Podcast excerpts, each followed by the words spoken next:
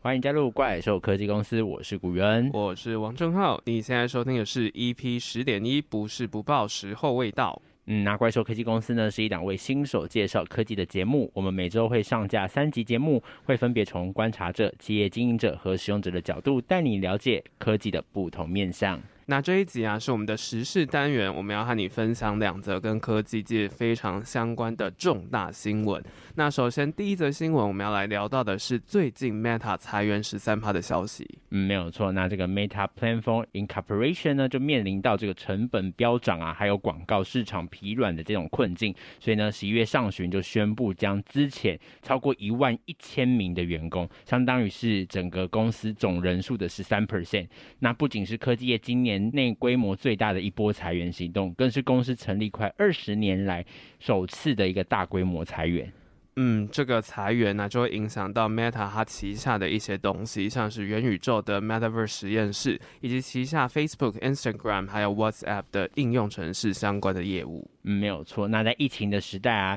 真的是替这些科技业创造了市值的荣景。但是今年呢，碰上了这个数十年最高的通膨率，和这个联总会呢又不断升息的一个影响，其实就让很多的公司遇到了困境。那不管是我们之前提到的共享乘车公司 Lyft，又或者是这一次的一个新闻主角 Meta，其实就是受到这样子的一个很大的影响。嗯，根据法新社的报道啊，执行长祖克伯形容这是 Meta 史上最艰难的改变。他在给员工的讯息就表示啊，他特别想要为这些决定，还有他们走到如今这一切承担责任。他知道这个对大家来说都非常的难过。那他个人呢，也是对受到影响的人感到特别的抱歉。嗯，那我们接下来就来看一下这则新闻里面有什么科技新闻点吧。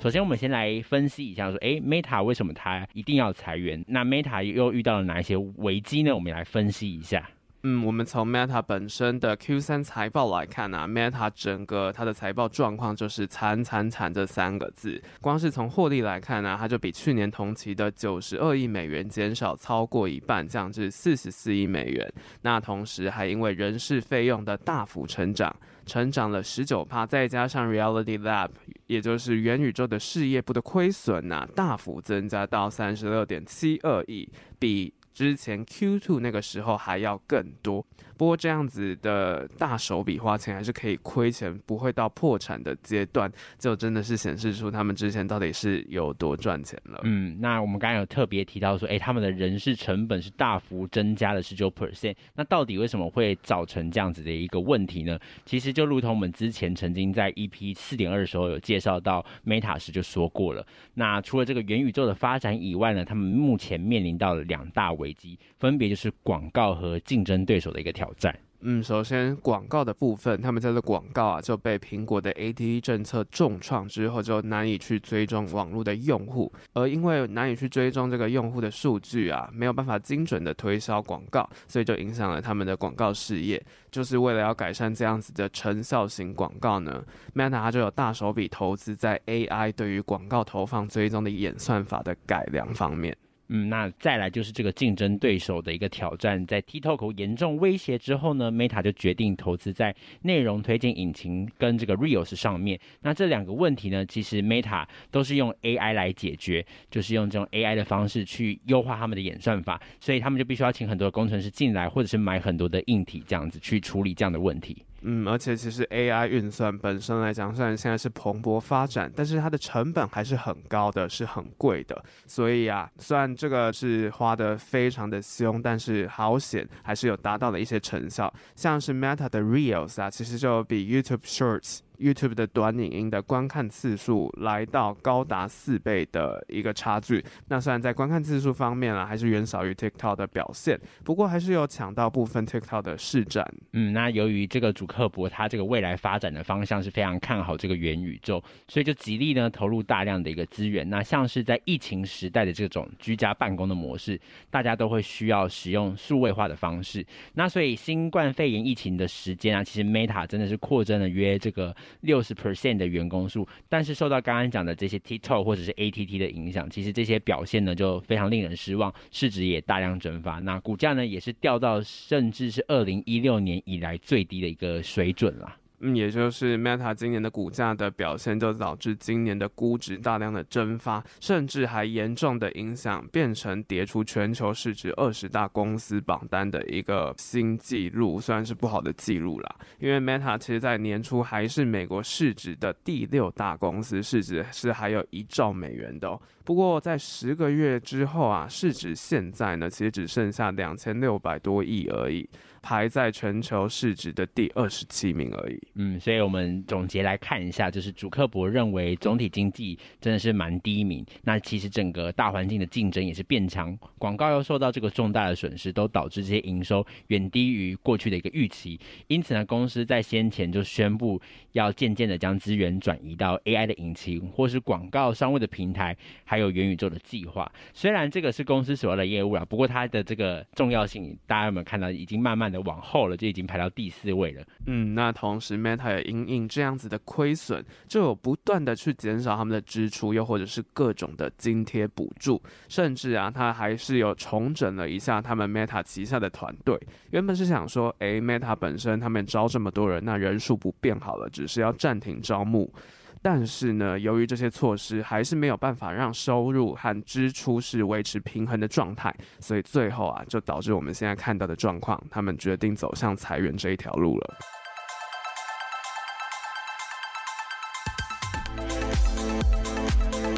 那我们再来深入的来看一下这一次 Meta 的裁员，因为我们可以知道说，最近因为整个科技界是一个进入寒冬的状态，很多科技公司其实相继都有裁员。那 Meta 的裁员跟其他科技公司的裁员又有哪些不同的地方呢？嗯，那我们先从 Meta 来看，针对 Meta 在整个疫情时代疯狂招人的一个举动啊，就有人指出啊，Meta 的员工膨胀过度呢，本身来讲，员工扩大就要代表整间公司的规模就应该要更好，然后他们可以做的事事情就会更多了嘛。但是目前 Meta 呢，它这种员工增加的方式啊，是毫无品质的增加，而不是整间公司是真的已经可以完全再继续朝下下一个里程碑的那种成长。那其实啊，Meta 在这个时候裁掉这个十到二十 percent 啊的人手，其实未必会降低这个生产力，反而有可能使这个工作效率提高，就是把这些呃不必要的这个人员去缩编，这样子让整个组织是更加精简。那从数据来看呢，其实二零一九年的时候啊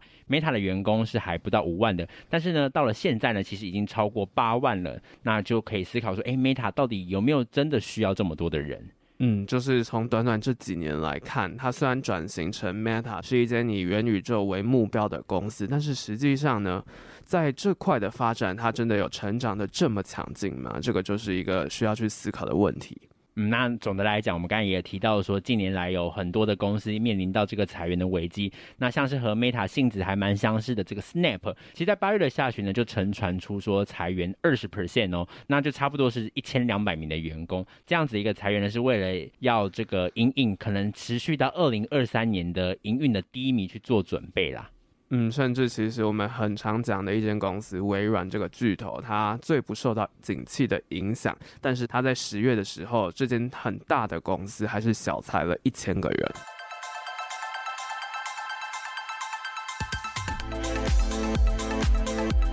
那在所有的公司之中啊，其实裁员力道最狠的就属推特了。那我们在这个两周前呢，就看到这个马斯克收购之后啊，他当即就宣布要裁员一半，那大约是三千七百名的员工。嗯，那我们来跟 Meta 做个比较，这个闹得很大的公司推特啊，相较于 Meta 是上市公司，它是要为股东负责的。那马斯克的推特呢，则是想要把推特改成私有化公司。其实这种大举裁员呢，就跟马斯克本身他的思维方式是有关的了。嗯，没有错，因为马斯克啊，他讲求的一个第一性的一个原理，也就是说要从这个根本重新来思考。那他就想啦，经营一个这么多会员、这么多营收的公司，到底需要多少的员工呢？而推特真的值得这么多人吗？基本上，推特只是一家营运不彰的公司，他们每一个员工的一个产值，基本上只有其他同类公司的几分之一而已哦。嗯，换句话说，其实推特的创办人自己也有说到，他为了想要让公司可以快速的成长，就征了非常多的人。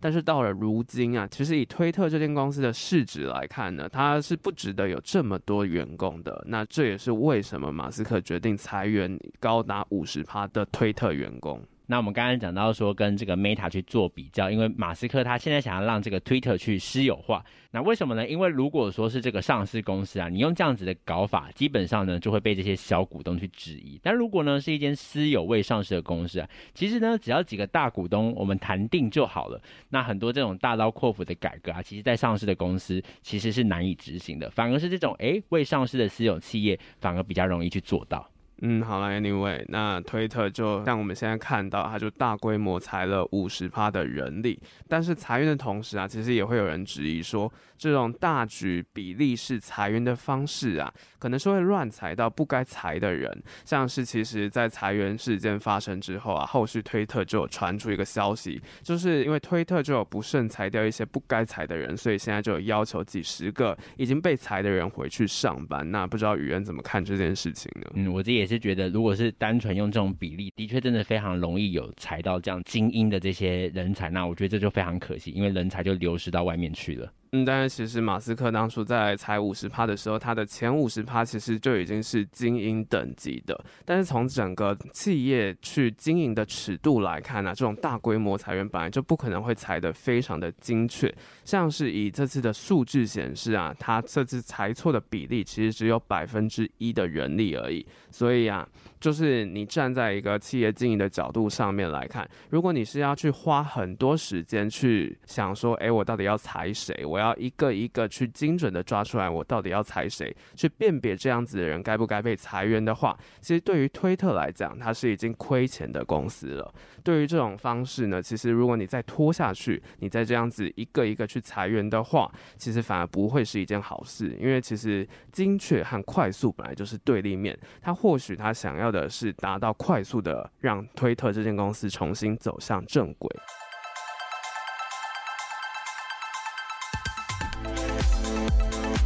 不过回过头来讲，我们裁员啊，其实还是必须要提供这种资遣费。那收到不用来上班的信之后，你是真的就不用再进公司。那以推特来讲啊，尽管法律有保障说裁员必须要提前六十天向员工说明，而这一次的裁员呢，它其实提供了是这个三个月的一个资遣费代替，也会在这个裁员当下马上关闭和公司的连线。你就不能回到这个办公室去整理自己的东西离开，而是会有人帮你打包好了。嗯，那其实这就是一个外商非常常用的裁员模式，透过这种方式确保员工知道自己被裁员之后不会去盗取公司的机密，或者是出卖公司。那这个流程就算是给大家补充的一个 TMI，给大家参考一下外商的遣散规则啦。虽然这个裁员啊。听起来很像是一件蛮负面的事情，不过这个裁员呢，导致了这个失业率提升，或许是这个不断升息的一个联总会所希望的一个现象哦。嗯，那这个是怎么说的呢？要讲到这个以前，我们先了解一下什么是联准会。其实联准会啊，就是美国的联邦准备系统的简称。那一般来讲，就是会讲它是 Fed（Federal Reserve System），简称联准会，又或者是美联储，那就是一个美国的中央银行体系。它就会像一般的中央银行，就会去调整货币的政策，又或者是调降利率，去维持整个金融系统的稳定。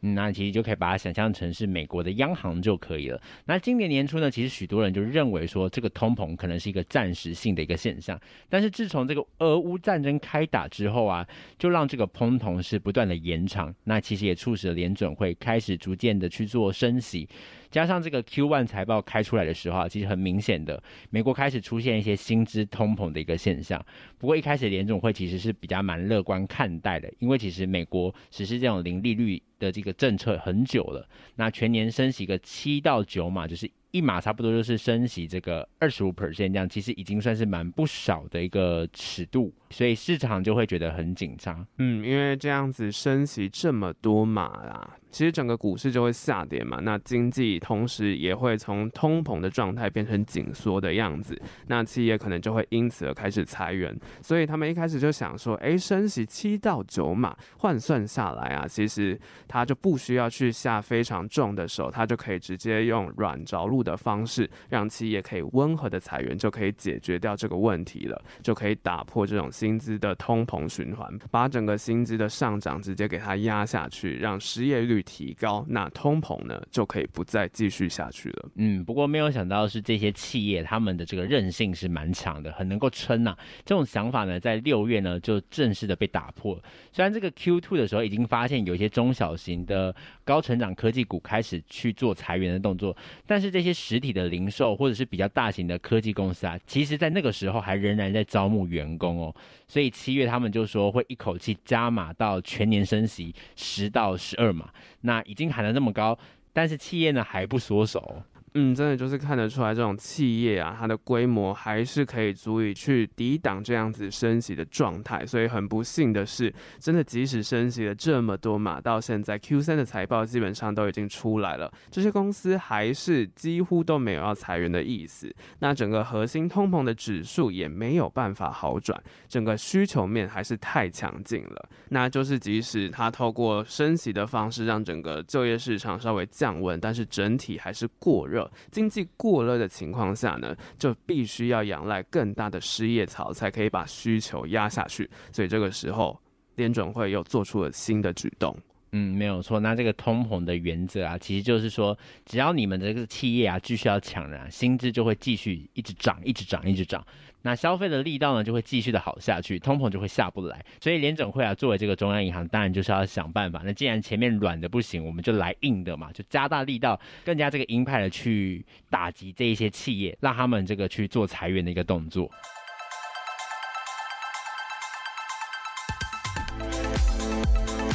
所以其实，在九月的时候啊，整年的升息预期其实就一口气拉到了十七嘛，那真的就已经是一个历史记录了，就是见证升息这么多的，应该就只有二零二二年这样特殊的一年嘛。那有一句话是这样子说的啦：企业不死，生息不止。就是因为整个，如果你是透过改变供应面啊，你透过稳定的供给面，其实只能解决一部分的通膨。不过整个需求面呢，如果你的整个消费力道还是没有低下去，那这种消费扩张也就真的会是一个非常大的问题了。那企业必须要对这种扩张去死心，开始去裁员，那核心的通膨才有可能下降。那在这个通膨高的情况下呢，现在呢就业好，消费好，不是件好事情，因为这样子的通膨呢就不会掉到这个合理的一个区间，不会接近这个联准会的一个两 percent 的一个目标这样子，所以必须这个薪资是要停止上涨，才会变成一个好事，才会恢复一个常态。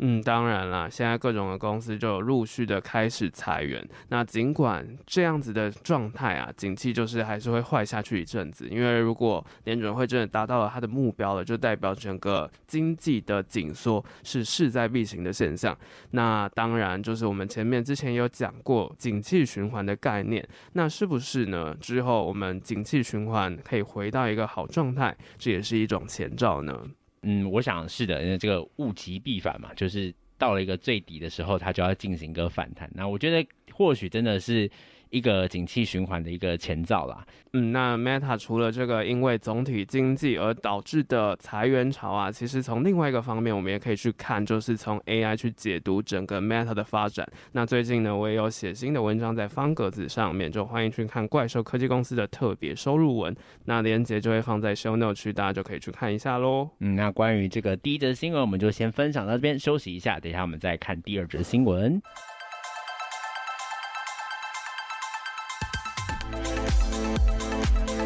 欢迎回到怪兽科技公司。接下来我们要分享第二则新闻。那讲完 Meta 的裁员之后，接下来要迎来的新闻呢，也是一个非常震撼市场的新闻，那就是币安收购 FTX 破局的事情，让 FTX 破产。没有错。那全球最大的加密货币交易所币安呢，在十一月十号宣布呢，原本希望能帮助这个 FTX 客户克服这个流动性的资金危机，要收购这个 FTX 的子公司。FTX.com，也就是在美国以外的业务。不过经过他们评估之后呢，就觉得说，嗯，这样子的一个问题其实已经超出他们能够控制及帮助的一个能力范围，所以就决定要放弃收购了。嗯，那币安对此官方的理由是说，根据他们内部的调查，就有发现 FTX 可能涉及有关于客户资金处理不当，还有牵涉美国监管机构相关调查的问题。那在整个币安放弃收购 FTX 消息释出之后啊，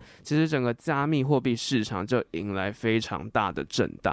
嗯，没有错。那这个比特币呢，就跌破了一万六千美元大关。那以太坊呢，其实也摔到了一万一千美元啦。到底为什么这件事情会这么的影响甚巨呢？我们就先从科技新闻点来看，先来认识一下币安是谁，那 FTX 又是怎么样的角色呢？嗯，那币安呢，它是一个成立于五年前，也就是说二零一七年的时候成立的一间公司，那是目前全球最大的加密货币交易所，在世界各地呢拥有约一亿的用户。那在这个区块链技术起飞的二零二一年里啊，他们的这个总交易量是高达了三十四点一兆美元了，估计营收也创下了约有两百亿美元的历史上的一个新高。嗯，那币安的创办人是中国人赵长虹。那他创立这个的初衷是希望大众可以建立一个加密货币的超市，不论你的资金多少，都可以参与相关的加密货币投资。那一直发展到现在啊，币安可以交易已经接近了五百种的加密货币。那在去年六月呢，也开始正式介入 NFT 的市场。嗯，那接下来我们再看一下 FTX 是谁？那它其实是创立于三年前的，也是一个加密货币的一个交易所。那它其实呢是以这个提供复杂的衍生性商品为名，类似这种投资银行贩售的这些产品。那其中包括期货啊、选择权啊、波动率指数、杠杆代币等，是这个全球第二大的加密货币交易所了。嗯，那创办人则是币圈公认为最成功的造富传奇山姆·班克曼弗里德。那媒体习惯叫他 SBF，在今年呢、也成为全球三十岁以下最富有的人。那到底为什么 FTX 会发生这样子资金流动率不足的问题呢？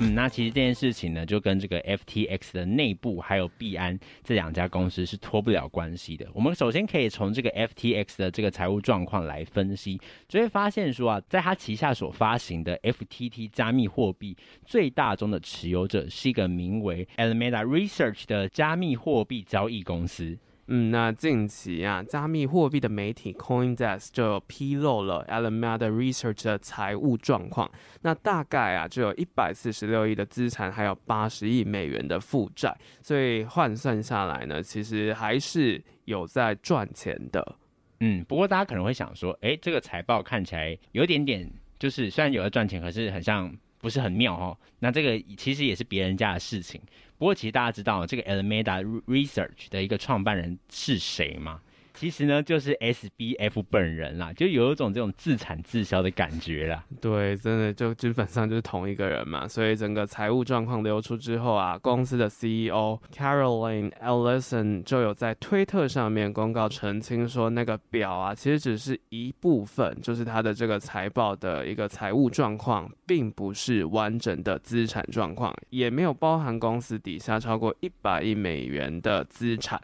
那内部啊，对此就是。是刚刚就讲到，是说这种负债的状况，其实已经有准备好避险的策略，再加上今年整个加密货币的贷款是紧缩的，整个币圈的状态是没有到很好的。不过即使如此啊，公司还是已经还清了大部分的贷款，那也就是想要表达说，其实现在整个公司的状况其实并没有想象中那么的糟糕了。嗯，不过即便有这样子的一个澄清啊，那这个币安的创办人呢，赵长鹏呢，还是对外宣布说，将要把他们公司所持有的剩余的所有的 FTT 代币呢，总额差不多是五点八亿美元的，全部去对外抛售。嗯，那为什么会抛售呢？赵长虹的说法是说，他是要借鉴 Luna 币事件去降低风险。那不知道大家有没有听过什么是 Luna 币事件？其实这个也是之前在币圈一个非常著名、一个跌到烂掉的一种币种。它指的是全球第三大稳定币 UST，还有支撑 UST 的姐妹币 Luna。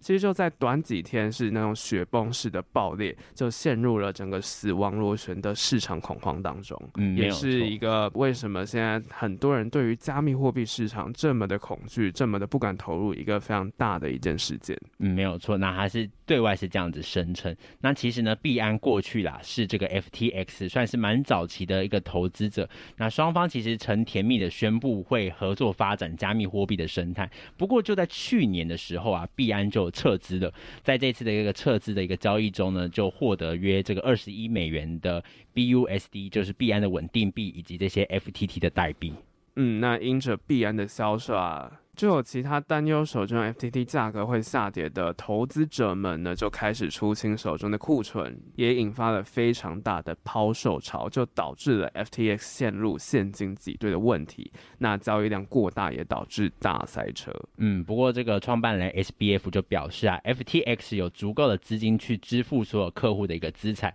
那这些资产呢也不会被拿去做另外的投资。FTX 呢也有能力去处理所有的提款。那尽管这些大量的挤兑。会让整个交易的速度下降，但是不会造成任何资金的风险。嗯，虽然话是这样讲了，但是实际上，FTX 还是以保护用户为第一优先的名义，就找了币安谈了没有法律效力的收购。不过也是因为没有强制的法律效力啊，币安呢他就跳票了，也导致这个可怕的事件。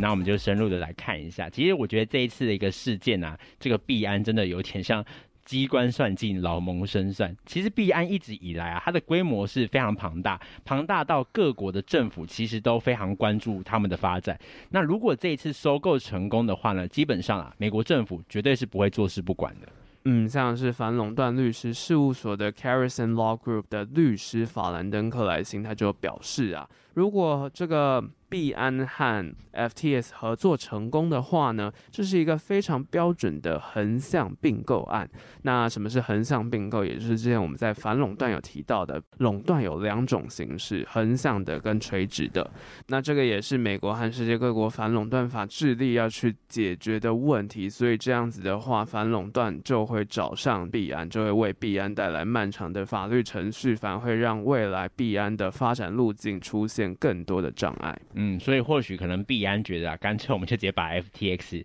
用垮，反正它现在状况不是那么的好。那加上其实币安它已经有领先全球的一个优势，所以其实 FTX 破产之后啊，这些市占很容易是收归自己所有。那这样子的方案其实一个更好的方案。一来呢，政府就没有理由去指控说币安是用这种横向的并购的方式去恶意垄断。那另外其实也不用再帮 FTX 去收拾它的烂摊子。那毕竟两家的性质是蛮相近的，你没有必要再买一个我已经。拥有的东西，而且如果在管理不善的话，其实反而会造成这个亏损的一个原因啦。嗯，但是这样子就让 FTS 非常的惨。从整个金融的历史来看，一个市场当中的第二大，居然在四天之内就几乎已经被放倒了，这件事情真的很恐怖。不过除了币安之外呢，我们也可以观察到其他加密货币交易所的动态，像是 Coinbase 第三大的加密货币交易所呢，也在推特和 FTS 划清界限，还强调自己是一家在美国上市的公司，所以资产负债都力求透明化。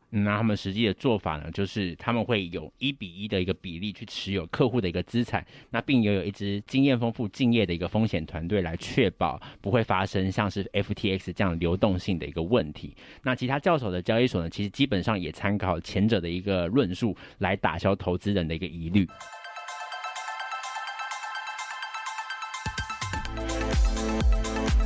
不过这件事情的发生啊，其实对于整个币圈来讲，并不是只有坏处啦。其实换个角度来想，它也让整个交易所的业者和用户就再次去思考未来币圈的发展方向。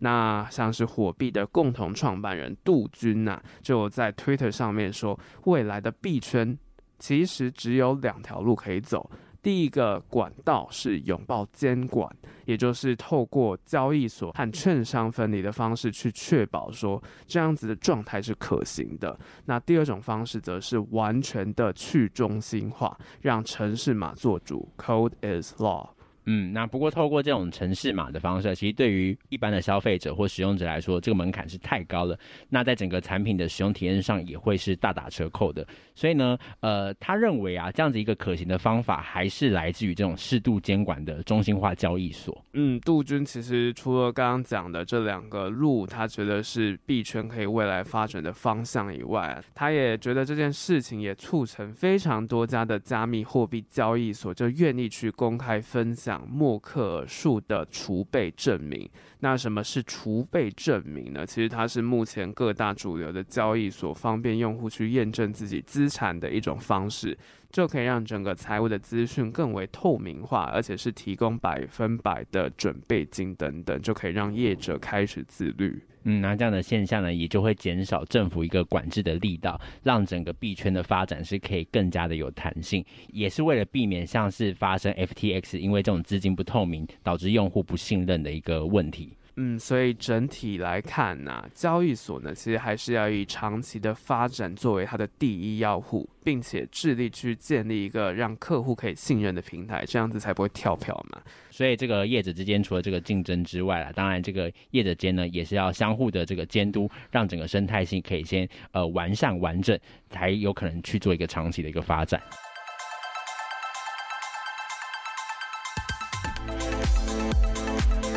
嗯，说完了今天分享的两则新闻，就感觉就真的最近的景气真的是不太好。不过讲到这边，我们还是稍微说个题外话，就是最近我们政大其实和币安也有点关系哦。那这个关系是什么样的关系呢？嗯，没有错，同样也是在这个十一月十号呢，这个币安正式跟这个政大签署了合作的备忘录，那就象征了双方在未来区块链的教育上跟研究上正式的展开合作啦。那正大也成为这个币安在台湾第一所合作的一个学校。嗯，那未来呢，必安就会提供线上的学习资源以及实习的机会，让双方可以共同去设计课程，并且可能会举办像是工作坊又或者是交流活动这种交流的形式。那也会针对专案又或者是研究方面去进行一些技术的交流。那整个课程的主题就是会有像是区块链、Web3 还有 NFT 这相关的领域。后续呢，其实也是会和法学院的科技变革和金融创新研究中心合作。嗯，那就透过这种全面的一个产学交流，还有协助产业培育法遵与监理制度的研究人才，帮助企业能够迎向新一波的产业升级。健全的一个金融生态系发展，那其实这样也看来，币安的布局啊，不仅仅是在一个商业上面的策略，更是为这个未来人才去立下这个策略。嗯，币安作为现在整个加密货币市场第一名的加密货币交易所啊，其实它的整个布局都深深的影响整个币圈的一个动态。那未来币圈的发展到底会是如何呢？我们就继续看下去。嗯，那今天的节目就到这边，我是古元，我是王正浩，大家拜拜，拜拜。